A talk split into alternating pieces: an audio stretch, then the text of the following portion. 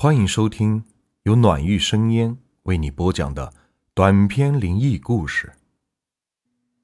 今天的故事名字叫《阳间阴命》。这个故事要从我们村东头的那一片荒地说起。在农村，土地虽说不上是寸土寸金，但也算是价值不菲。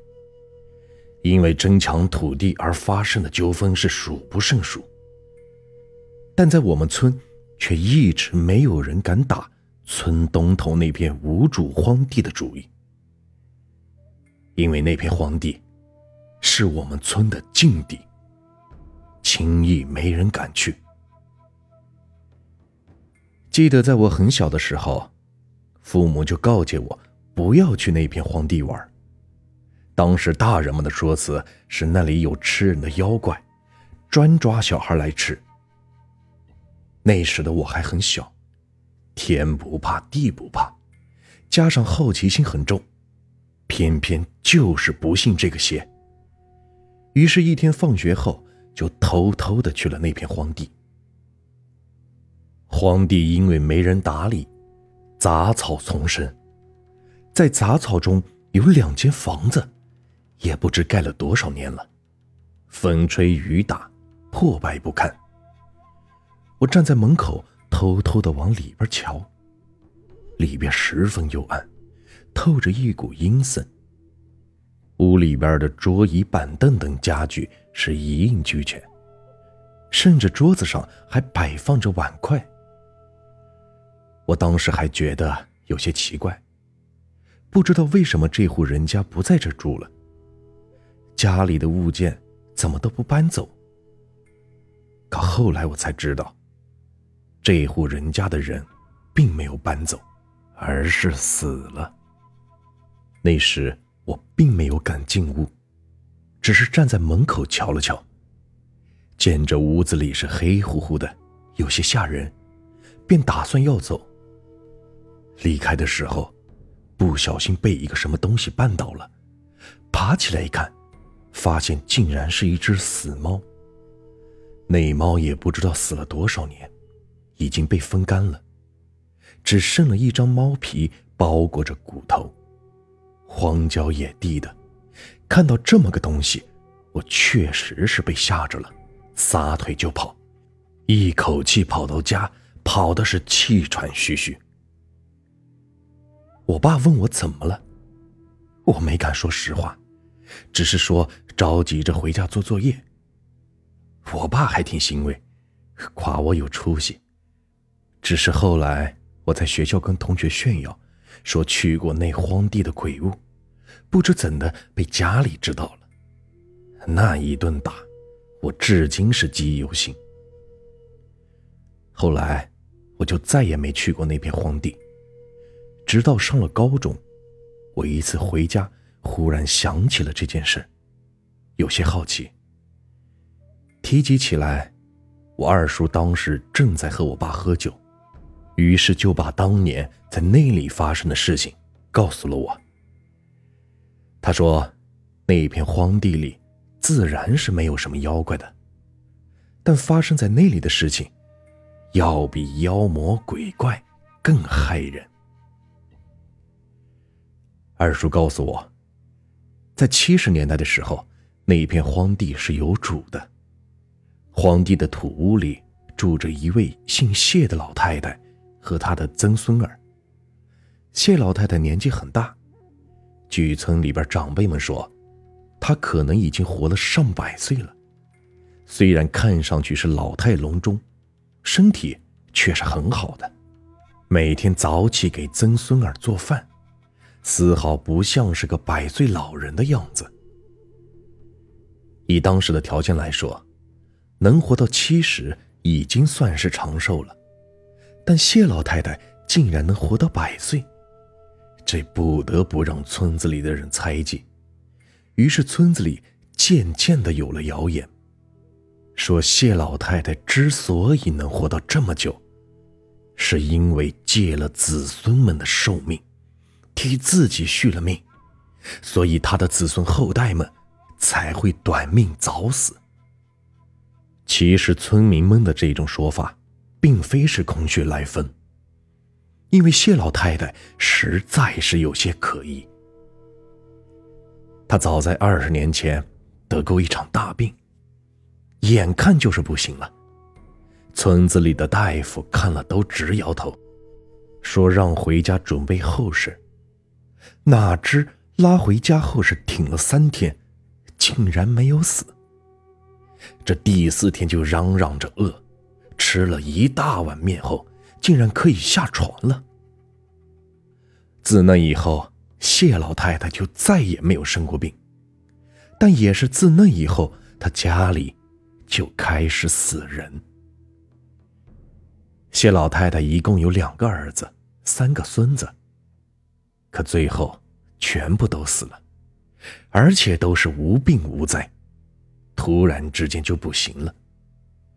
最后就只留下一个叫长生的曾孙儿。所以村民们才会怀疑他是不是用了什么续命的法儿，但也只是怀疑而已。毕竟谁都没有证据。平时见了还会打个招呼，问声好，只是暗地里会叮嘱自家的孩子不要去他家附近玩，以免被劫了性命。直到后来有一天，村里教书的先生发现了他曾孙儿长生有些不对劲，这才让他是东窗事发，事情得以真相大白。原来长生去上学。教书先生见他在课堂上是无精打采，一直在打着瞌睡，一副没有睡醒的样子，于是就责问他昨天晚上做什么去了，为什么不早些睡觉？结果，长生说出来的话让教书先生是大吃一惊。长生说：“最近几天，他祖奶奶经常深更半夜。”将他喊起来，让他拜神。在一幅画像前一拜就是半宿。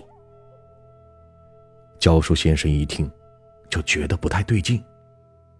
这农村烧香拜神很正常，但哪有在深更半夜起来拜的？这深更半夜拜的，那能是什么？再加上最近几天总感觉长生是暮气沉沉的。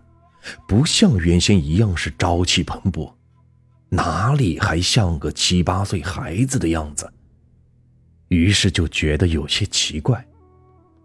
这时，他忽然想起了村子里关于长生祖奶奶的传闻，心中是不寒而栗。教授先生心肠好，知道这事儿自己不能不管。但事情毕竟还没有定论，这也只是自己的猜测而已，也不好说什么，免得是误会一场，反倒让人笑话。于是教书先生就没有声张，而是半夜里偷偷的来到了长生的家，想看看他祖奶奶到底在做些什么。长生的家里没有院子。只有两间土瓦房。透过窗子就能看到屋里发生的事情。教书先生一直守到了三更时分，果然看到屋子里是亮起了油灯。于是就透过窗子偷偷的往里边瞧。这一看不要紧，把他吓得是后背发凉。只见屋里墙壁上。挂着一幅画，画上画的是一个鬼模鬼样的人，面目狰狞，神态诡异，整幅画卷显得是格外的阴森恐怖，让人看后是毛骨悚然。画像下面还摆放着一张供桌，供桌上点着两盏油灯。谢老太太和长生分别跪在那两盏油灯灯前，只见那谢老太太不停地对着画像磕头，每磕一下头，谢老太太面前的油灯便要亮上几分，而长生面前的油灯却随之暗淡下来。教书先生虽然不懂这些邪术，却也知道这肯定是那谢老太太在给自己续命，看的是有些发毛，心里十分的惊慌。这想要上前阻止，却又有些胆怯，毕竟他只是一个教书的，从没见过这样害人的事情，正不知该如何是好时。忽然听到身后传来了一声猫叫，在寂静的夜里是显得格外的刺耳。扭头一看，是谢老太太家的黑猫。这黑猫教书先生知道，谢老太太经常把它抱在屋门口晒太阳。只见那只黑猫瞪圆了一双眼睛，弓起身子，悠悠地盯着教书先生。咧开嘴，不时的发出刺耳的叫声。教书先生原本就已经很害怕了，又乍一看到这黑猫，顿时被吓得是魂不附体，什么都顾不得了，撒腿便跑。一直跑到家，仍是心有余悸，心里又是愧疚，又是担忧，不知道长生怎么样了。本想着赶紧通知人去救长生，后转念一想，又觉得不妥。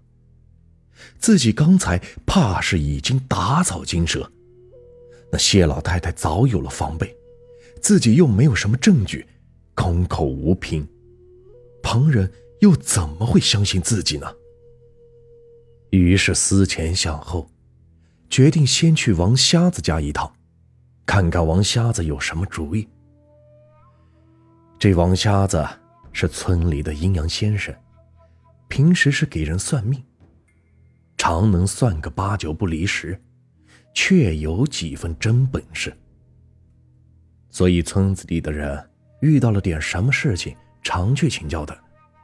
而且传闻他不仅会算卦，还能给人招魂引鬼，说他是走阴人，可以沟通阴阳。敲开王瞎子家的门，教书先生慌忙的将自己深夜去谢老太太家的前因后果，以及在谢老太太家看到的事情一股脑的讲出来了。王瞎子听后也是很惊讶，说早年间就听说过谢老太太用邪术续命的传闻，却没想到竟然是真的。你说？这谢老太太，过去也就是个普通妇人，怎怎么会这么邪门的东西？教书先生不解的问道：“肯定是有人教的呗。你以为他拜的那是什么？那是邪神。”教书先生不由得一愣：“邪邪神？”王瞎子告诉教书先生：“邪神虽然是神，却不是那种庇护苍生的正神。他们或是由动物得道修炼而来，或是由人误入歧途修炼邪术而来。也有一些是因为不甘于受约束，或是做下恶事而堕落的正神。那谢老太太拜祭的邪神。”估计就属于这一种。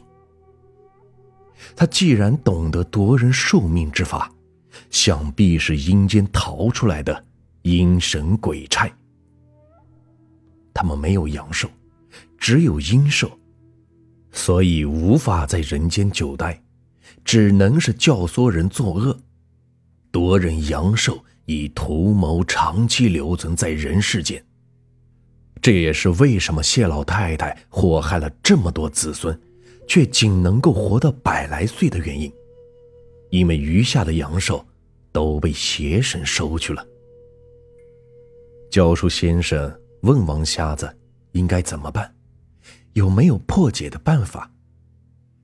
王瞎子想了想，说道：“人的寿命是天定的，只要本人不同意。”寿命就不会被夺走，那邪神肯定是诓骗了长生，你只要告诉长生，今天晚上若有人说要借他寿命，千万不要答应即可。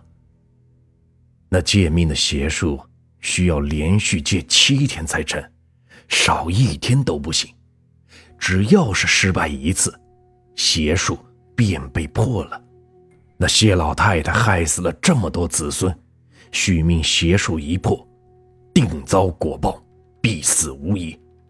邪神夺不得阳寿，也就无法再待在阳间了，只能是回去遭受阴司审判。教书先生点了点头，回到家后是一宿未眠。第二天来到学校，看到长生来上学，这才松了口气。只是长生趴在桌子上，显得是很虚弱，像是生病了一样。教书先生不禁的有些担心，走上前询问长生昨天晚上的事情。长生说。昨天夜里，祖奶奶又让他起来拜神，拜着拜着就有些发困，迷迷糊糊就听见有人告诉他说，他祖奶奶快要死了。祖奶奶平时这么疼他，愿不愿意借十年的命给祖奶奶呢？长生说，他当时听了很害怕，因为如果说愿意以后，身体就会很不舒服。要难受好久，但他更怕以后再也见不到祖奶奶，于是就说了愿意。教书先生听完后是不禁的叹了一口气，心想：这谢老太太的心真狠，为了活命，竟然连这么懂事的娃都要害。于是就对长生说：“让他今天晚上再遇到这样的事情。”千万不要说愿意，这样就不会生病了。嗯，那我祖奶奶呢？长生问道。教书先生沉默了很久，摸摸长生的头。长生啊，你祖奶奶也会没事的。放学的时候，教书先生一再的叮嘱长生，回家后。若再碰到有人说见命的话，一定要说不愿意。长生点了点头。那时的学生都很听教书先生的话，教书先生以为长生肯定会没事，但让教书先生没想到的是，第二天长生没有来上学。教书先生慌了神，他慌忙的来到了长生的家里。长生家的屋门是虚掩着，推开门后，里边是静悄悄的。昏暗的房间里，只见长生背对着门口，一动不动地站着，好像在看墙上的那幅诡异的画。而谢老太太则横躺在地上，看样子已经是没气儿了。房间里的气氛显得是十分的诡异。教书先生喊了声“长生”，只见长生缓缓地转过身来，脸上的神情显得是很是古怪，根本不像是长生的样子，这让教书先生感到十分的陌生。他怀里抱着一只黑猫，黑猫的两只眼睛透着绿光，悠悠地望着教书先生。教书先生一下子就镇住了。要知道，这黑猫是谢老太太养的，这除了谢老太太，别人碰一下这只黑猫都会炸毛，连长生都不行。这事长生给他说起过。那么现在抱着猫的人是谁呢？教书先生感到了毛骨悚然，撒腿便跑。一直是跑到了王瞎子家，将事情给王瞎子一说。王瞎子叹了口气，说：“他这是被附身了。”教书先生是又气又急，说：“这谢老太太真是可恨，阴魂不散，该死不死，非要这么人不人鬼不鬼的活着。”王瞎子却说道：“附身的人不是谢老太太，她虽然靠着邪术活了百余岁，可究竟是个普通人。这死就死了，哪里会附人身？这附身的，是那邪神呢。”教书先生吃了一惊，有些疑惑地问王瞎子：“如果附身的人不是谢老太太，那为什么能抱着那只黑猫呢？”王瞎子说：“这黑猫能通灵，喜欢待在阴气重的地方，喜欢跟着阴气重的人。他喜欢的不是谢老太太，而是谢老太太身上的阴气。”他常拜阴神，所以身上的阴气很重。如今那邪神附在了长生的身上，长生自然就有了阴气重。教书先生点了点头，然后询问应该要怎么做才能救回长生。这时，王瞎子却叹了口气：“如果是一般的狐仙、黄仙附体。”那还好说，但如果是被阴神附了体，哪还有救啊？俗话说得好，神不附人身，那是因为神附在人身上，那人就活不了了。教书先生听的是心里一凉，问王瞎子：“真的是一点办法都没有了吗？”王瞎子点了点头，他说道。这阴神估计也是夺命失败，没有了办法，所以才附在了长生的身上。他这是要打算殊死一搏呀！神附人身，那可是大罪过，是要遭天谴的。你看着吧，估计用不了几天，那阴神就要遭报应了。那阴神就算是遭了报应，可长生也回不来了呀。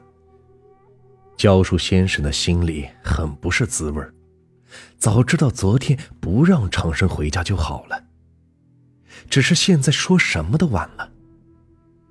他叹了口气，想要看看长生现在怎么样了，于是便将这件事告诉了村里人，与几名村民一起来到了长生家。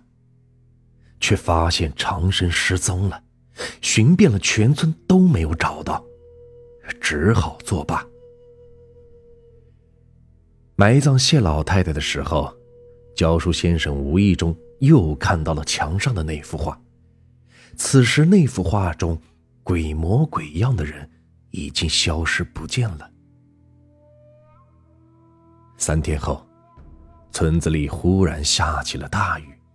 大雨倾盆，足足下了一天一夜，期间狂风大作，电闪雷鸣，雷声是一个接着一个，轰隆作响。大雨过后，有人在后山的山神庙里发现了长生，他浑身漆黑，奄奄一息，似乎是被雷给击中了，而山神庙的庙顶。则被雷给轰出了一个大洞。那人赶紧将长生背下山救治。过了几天，长生竟然慢慢的苏醒了过来，又休养了一段时间，才渐渐痊愈了。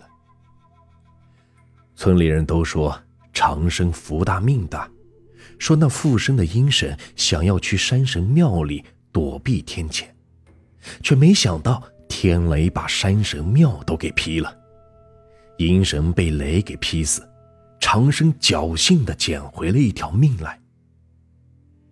只是长生的脑袋似乎被雷给劈坏了，以前的好多事情都记不起来了，言行举止也是有些古怪起来。长生痊愈后没过多久，便偷偷的离开了村子，从此。再也没有回来。我听到这里会有些担心。长生那时才只是个七八岁的孩子，为什么要离开呢？又能去了哪里呢？二叔端起了酒杯。他去了临县。我曾经见过他一面。我跟他是同学，所以认识的。我告诉他，教书先生很挂念他。他沉默了很久，让我向教书先生问好，然后就走了。在他离开的时候，我发现他身后。跟着几只黑猫？难道说？我一脸的惊诧，想起王瞎子说过的话来：黑猫能通灵，喜欢待在阴气重的地方，喜欢跟着阴气重的人。二叔再也没有说话，只是将杯子里的酒一饮而尽。